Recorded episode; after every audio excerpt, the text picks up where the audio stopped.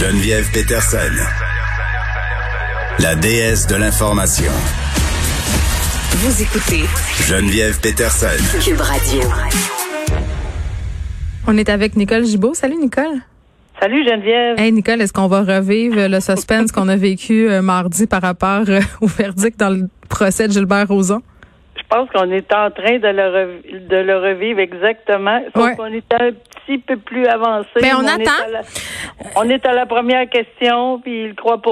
Au moins, là, mais là, on sait pas, là. Mais On attends, avant, euh, avant qu'on se plonge euh, Bon. plus profondément, nouvelle de dernière heure euh, concernant l'ex-pilote des stars, Normand Dubé.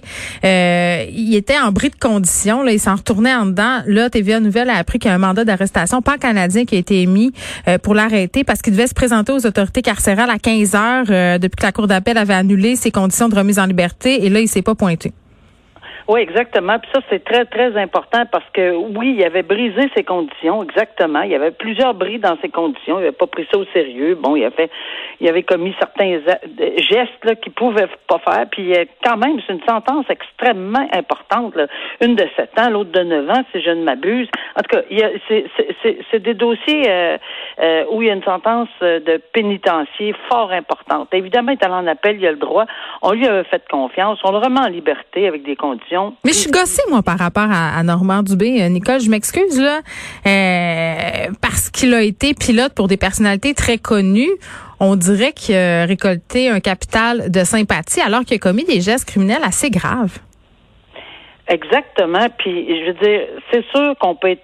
Souvent, on connaît pas les gens, là, puis on connaît pas le dessous, les, les dessous de certaines personnalités pour X nombre de raisons. Là.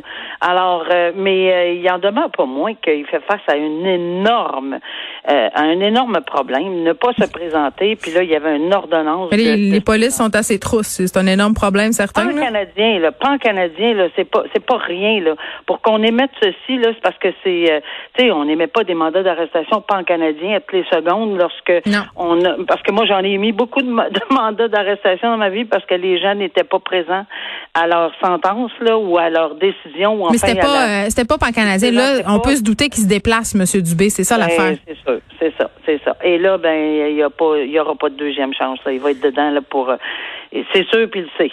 On va continuer euh, à suivre ça. Euh, parlons quand même euh, un peu euh, de comment ça se déroule tout ça là, au procès d'Éric Salvaille. On est encore en attente euh, Oui. d'un verdict. Toi, tu as suivi ça pour nous euh, cet après-midi, depuis ce matin, en fait. Nicole, qu'est-ce qui ressort là? Ben, il fait exactement. On, a le même genre de, de scénario qu'avec M. Roson. C'est une analyse très pointue de tous les faits. C'est comme ça. Il faut qu'il analyse tout- toutes les faits, tous les, témo- les témoignages, et d'un et de l'autre. Soulève les contradictions de l'un, soulève les contradictions, les invraisemblances de l'un, les invraisemblances de l'autre. Euh, mais ici, j'ai toujours dit euh, qu'il y avait qu'il y avait un ingrédient de plus euh, dans ce dossier-là, euh, qui était la contre-preuve. Puis on revient là-dessus rapidement. La contre-preuve, c'est lorsque M. Salvaille a témoigné par choix, parce que c'est un choix, il a en, il en a mis beaucoup. Il a dit que c'était pas le genre de personne à faire ce, ce, ce- ce genre d'acte-là. Et dans la Ben là, il a ouvert une porte, là, on en a parlé souvent, toi puis moi, il a ouvert la porte de la bonne réputation. une porte de bonne c'est ça. Lui là, il disait c'est impossible parce que moi je ne je fais pas ça dans la vie puis ça se peut pas que j'ai fait ça à M. Duquet parce que normalement je fais pas ça. Or ça ça l'ouvrait grande la porte sur une preuve de mauvaise réputation ce qui est exceptionnel. On fait Ouais. pas ça, on peut pas faire ça d'habitude. Pourquoi on peut pas faire ça? Parce qu'on peut pas juger quelqu'un sur dans la vie, il a déjà fait des affaires de même. Donc c'est du M. oui-dire Duquet, en plus, fait. là. C'est vraiment, euh, c'est une pente savonneuse. Mais ce que ça, ce que ça permettait, c'est Ouais. au juge, ça permettait au juge de s'en servir pour pour attaquer sa crédibilité, pour dire si, si tu sais quand on dit est-ce que je crois l'accusé, est-ce que sa version soulève un doute raisonnable, ben ça là c'est des assises sur lesquelles il pouvait se fonder. Et d'ailleurs, euh, je viens de lire que la crédibilité est affectée euh, pour ne pas retenir l'excuse. Alors, on, on, on s'est servi de la contre-preuve. À date, là, on s'en sert. On se sert de la contre-preuve pour dire qu'on ne le croit pas. On se sert de la contre-preuve euh, pour dire que, bon, euh, son témoignage euh, ne lui permet pas de soulever un doute raisonnable. On est rendu là, là, la dernière phrase, il y a trois minutes. Alors, c'est sûr que ça, ça a un... Mais il y a une troisième question. Est-ce que la couronne qui est le procureur de la couronne, s'est déchargé de son fardeau de preuve en, plaid... En prouvant tous les éléments de l'infraction hors de tout doute raisonnable. Il y en a trois chefs, là.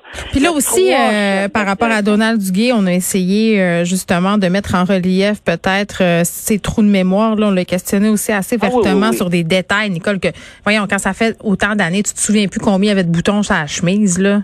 Exactement. Et ça, le juge le soulève. Et ça, pour certains, on dirait que le détail, c'est important, comme ça se peut pas. Et que pour d'autres, c'est moins important. Mais il reste une chose, c'est que euh, tout ça, c'est un cas d'espèce. Chacun, je sais qu'il y a des points en commun là, sur, sur l'ensemble de tout ça pour, euh, pour dans Roson et dans Salvaille. Mm. Ça, c'est- clair. Mais quand tu dis que la, que la petite coche de plus, euh, ben, ici, c'est la contre-preuve. C'est la ça. petite coche de plus était clairement ici. Dans l'autre dossier, euh, on, on a parlé ensemble, dans le dossier de Roson, il y avait un élément où la juge ne se sentait pas confortable parce que ça n'avait pas été, c'était pas clair qu'elle pouvait le repousser son témoignage. Ça semble un peu plus clair ici, euh, mais on garde une petite gêne parce que le dossier, le, le verdict n'est pas rendu, mais on semble dire qu'on a des éléments euh, pour dire qu'on on peut mettre son, son témoignage de côté à cause de la contre-preuve. Maintenant, je, je, je dis encore que la troisième question n'est pas répondue, qui est aussi importante que les deux autres. Est-ce que le, le, le tribunal, c'est euh, pas le tribunal, mais la, le DPCP, la couronne s'est déchargée en entier de son fardeau de preuve. Sur tous, tous, tous les chefs. Harcèlement, ag- euh, agression sexuelle et séquestration. Ça se peut qu'un seul euh, se maintienne. Ça se peut Mais- tous, ça se peut pas du tout. n'empêche que si Éric Salvaille était reconnu non coupable, euh, ça serait une dure semaine. Hein, pour euh, puis je veux pas tu sais je veux pas présumer de rien là mais on parlait du message puis on parlait euh, des victimes des présumées victimes. Il y a eu cette euh, sentinelle qui a été euh, tenue devant le palais de justice de Montréal pour soutenir Annick Charrette la présumée euh, victime de Gilbert Roson euh, tu sais s'il est reconnu non coupable je, comprends qu'au niveau du droit il faut faire ce qu'il faut faire là mais il y aura des parallèles Je comprends. Il y a, il y a certaines. Mais oui, c'est parce qu'on entend les mêmes questions. Ouais. Mais euh, mais il faut vraiment. euh, euh, J'en reviens au fait qu'il faut vraiment faire. Chaque Mm. cas est un cas d'espèce. La le seul lien là, c'est qu'on est en, en matière d'agression sexuelle, oui, euh, mais et qu'on est en matière de dossiers extrêmement médiatisés.